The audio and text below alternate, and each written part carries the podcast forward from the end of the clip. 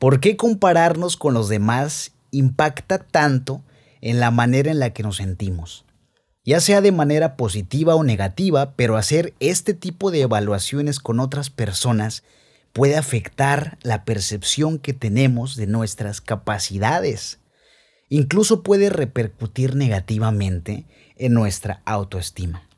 Si te interesa entender cómo funciona tu mente al momento de hacer comparaciones, comprender por qué las hacemos casi de manera automática y asimilar cómo afecta esto a tu desenvolvimiento social, quédate, porque esta conversación se va a poner muy interesante. Introversando es un espacio creado para personas como tú y como yo que buscamos potenciar nuestras habilidades sociales y comunicativas a través del conocimiento, de la práctica y de la perseverancia. Así que ponte cómodo, ajustate los audífonos y vamos a introversar un rato.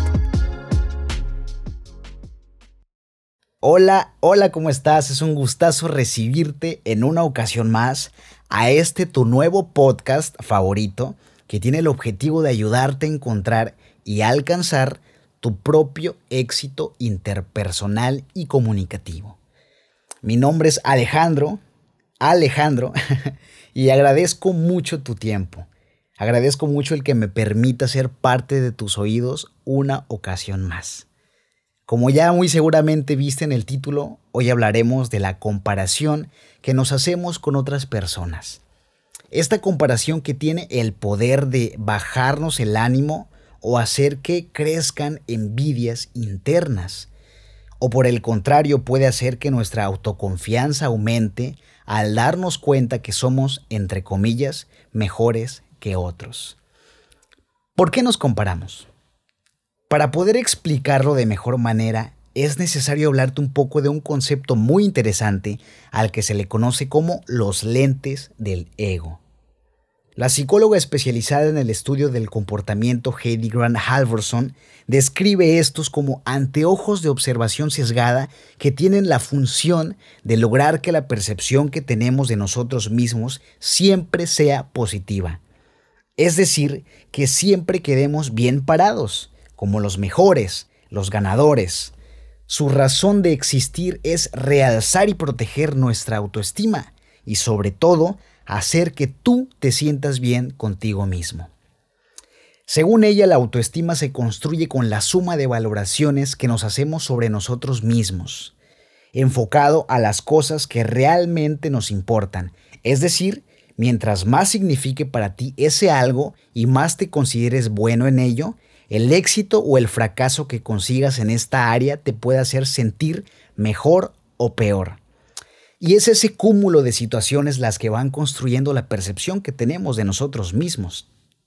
Por ejemplo, si para ti es importante qué tan bueno eres en algún deporte o en algún arte o cualquier área a la que le dediques tiempo, dedicación y pasión, tu mente va a estar enfocada en compararte con personas que hagan cosas similares a las tuyas. Y lo que no lo es, obviamente te va a dar igual. Por ejemplo, si para ti es importante que tan bueno eres en algún deporte o en algún arte o cualquier área a la que le dediques tiempo, dedicación y pasión, tu mente va a estar enfocada en compararte con personas que hagan cosas similares a las tuyas. Y lo que no es importante obviamente te va a dar igual. Pongamos como representación mi caso. A mí no me importa que tan bien o mal juego fútbol soccer. Me da completamente lo mismo si soy un buen delantero o un buen defensa o cualquier posición que exista en este deporte. Me da completamente lo mismo. Es decir, que si un día en un juego muy importante yo fallo un penalti, para nada me voy a sentir fracasado. Me va a dar totalmente igual. Pero, por el contrario, algo que para mí sí es importante es la elocuencia, la habilidad para transmitir mensajes, el comunicar correctamente, porque es algo a lo que yo le he dedicado horas de aprendizaje y práctica. Entonces ver a alguien hacerlo mejor que yo, hablar mejor que yo, exponer mejor que yo, obviamente, obviamente me puede pesar. Obviamente para mí puede ser incómodo mis lentes del ego van a darse cuenta de que no soy tan bueno como pensaba. Y hay alguien allá afuera que me supera. Que esto, pues, es muy evidente. Claramente nunca vamos a ser los mejores, pero para mí, en mi pequeño mundo, yo era el mejor. Aguas, aguas, porque es allí cuando llega la envidia, el sentir como amenaza el éxito de otras personas. Y lo peor es que esta amenaza se va haciendo más fuerte conforme más cercana es la persona. Claro, si ves a Will Smith logrando algo que anhelas, probablemente te alegres por él. O si ves a Barack Obama siendo exitoso en un área que para ti es importante, te vas a poner feliz por él, incluso te va a inspirar. Pero si un amigo que es un tanto cercano lo logra o obtiene aquello que tú querías porque fue mejor que tú, ay, eso puede ser bastante doloroso para tus lentes del ego. Y desgraciadamente la mayoría de las veces esto sucede casi de manera inconsciente. No se planea. Es por eso que es muy importante tenerlo presente, porque es un proceso interno, un proceso que puede hacer la diferencia completamente. En conclusión, la autoestima se va creando con una comparación constante que busca principalmente darle respuesta a una pregunta. Y esta pregunta es, ¿cómo lo estoy haciendo en relación con otras personas? El responder esta pregunta te va a dar un panorama de qué tan bien posicionado o no estás respecto a otros y los lentes del ego tienen la tarea de contestar, no te preocupes, amigo, amiga, lo estás haciendo mejor que el promedio. Guiño, guiño.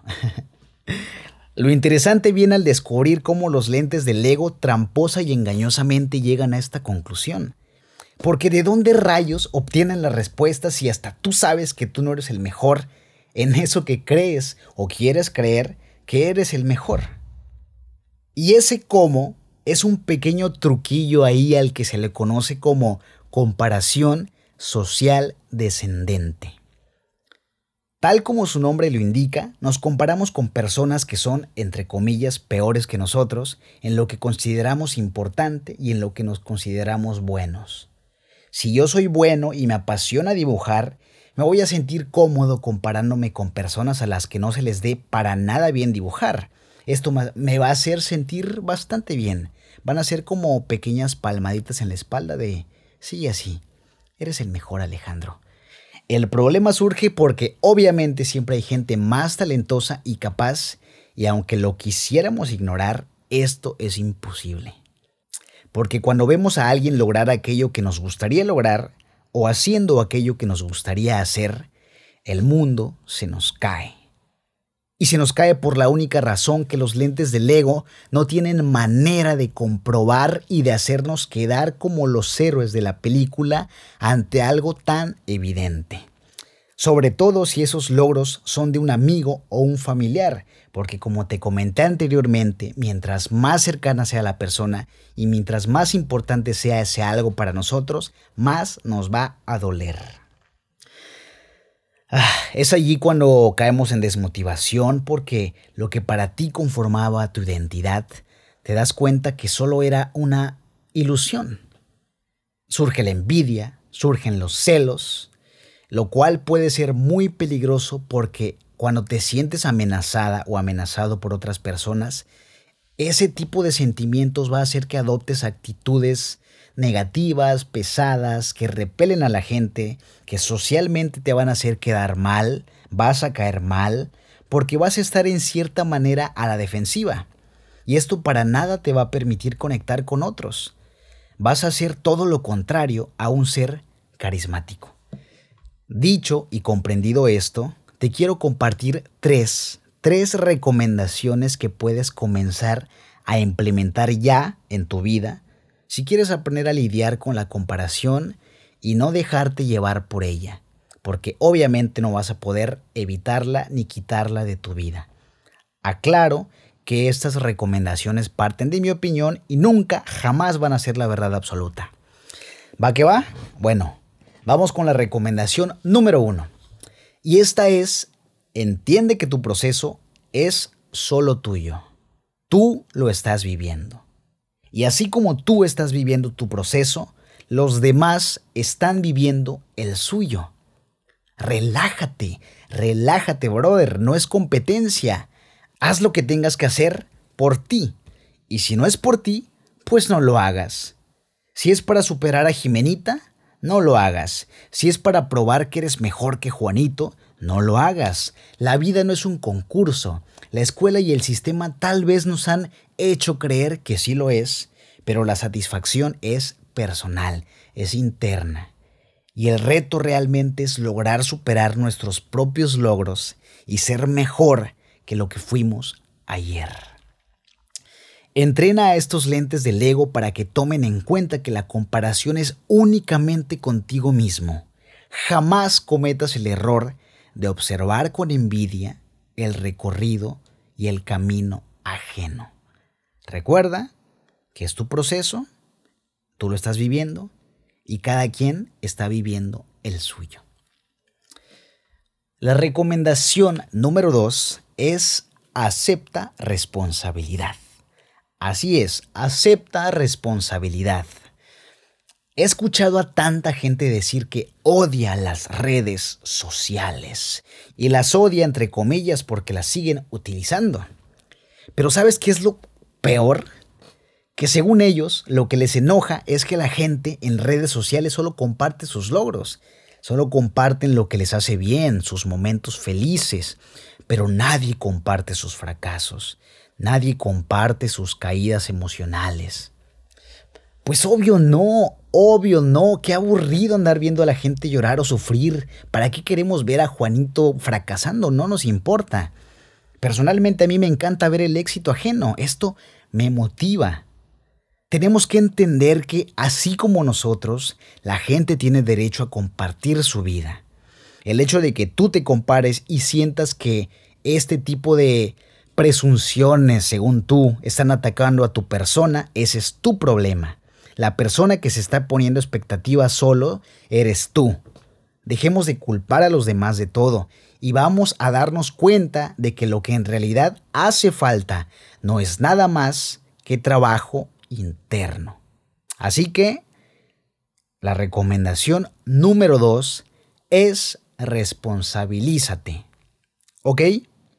Bueno, ahora sí pasamos a la recomendación número tres Uf, y esta última recomendación es nada más y nada menos que activa tu mentalidad de aprendizaje. Cambia la envidia por inspiración. Aprende de cómo otros lo hacen. Afina tu observación para identificar los elementos clave que la gente tiene.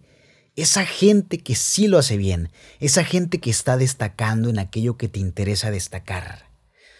¿Te gustaría aprender, por ejemplo, a hablar en público? Bueno, pues aprende de los mejores. Aprende analizando y admirando aquello que hace bien y que hace mal. Aprende de todo y de todos. En lugar de querer superar a otros, supérate a ti mismo. Mira hacia arriba para aprender y hacia abajo para inspirar. Porque ten por seguro que así como hay mejores que tú, tú eres mejor que otros en algunas áreas. Y así como tú puedes sentir envidia, algunas personas pueden sentir envidia hacia ti. Pero no te lo tomes personal, tienes que ser empático, no dejes que se te suba a la cabeza.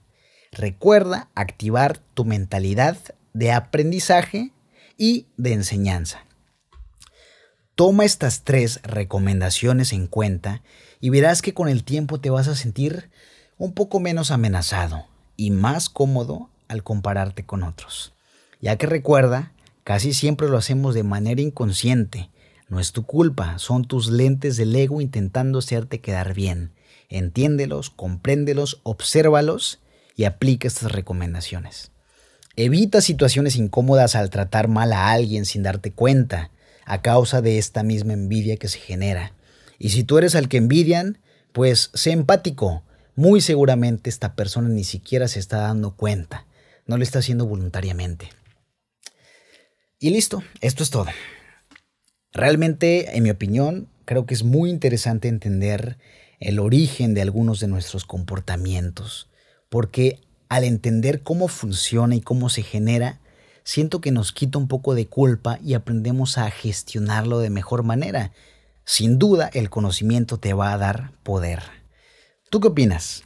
Me gustaría muchísimo saber tu opinión, saber tus conclusiones. Ya sabes que yo estoy abiertísimo a que me la compartas, ya sea por un audio, ya sea por un escrito, ya sea en mi Instagram personal o en la cuenta de Introversando. Puedes encontrarme como arroba Alejandro Rast, mi cuenta personal, y el podcast como arroba Introversando Podcast. De verdad espero te haya gustado, te haya sido útil y sobre todo te invito a profundizar un poco en el tema. Si te interesa leer un poco más, pues te dejo esta recomendación, que es este libro titulado Nadie te entiende y qué hacer al respecto, el cual te voy a dejar el enlace en las tarjetas de este mismo episodio para que puedas comprarlo en Amazon, en Amazon. De favor, ahora sí, por último, te pido que compartas este episodio en tus historias Ayúdame siguiendo al proyecto en Instagram y Facebook como arroba introversando podcast, en Spotify y Apple Podcast como introversando, en este último dejando una calificación, cinco estrellitas y una reseña. Recuerda que este proyecto es por amor al arte, esto solo te va a tomar cinco segundos y la ayuda que me haces al darme ese empujoncito con el algoritmo es demasiada. ¿Va? Muchas gracias. Envíale este episodio a un amigo para que la próxima vez podamos estar aquí todos juntos y podamos introversar un rato. Hasta la próxima.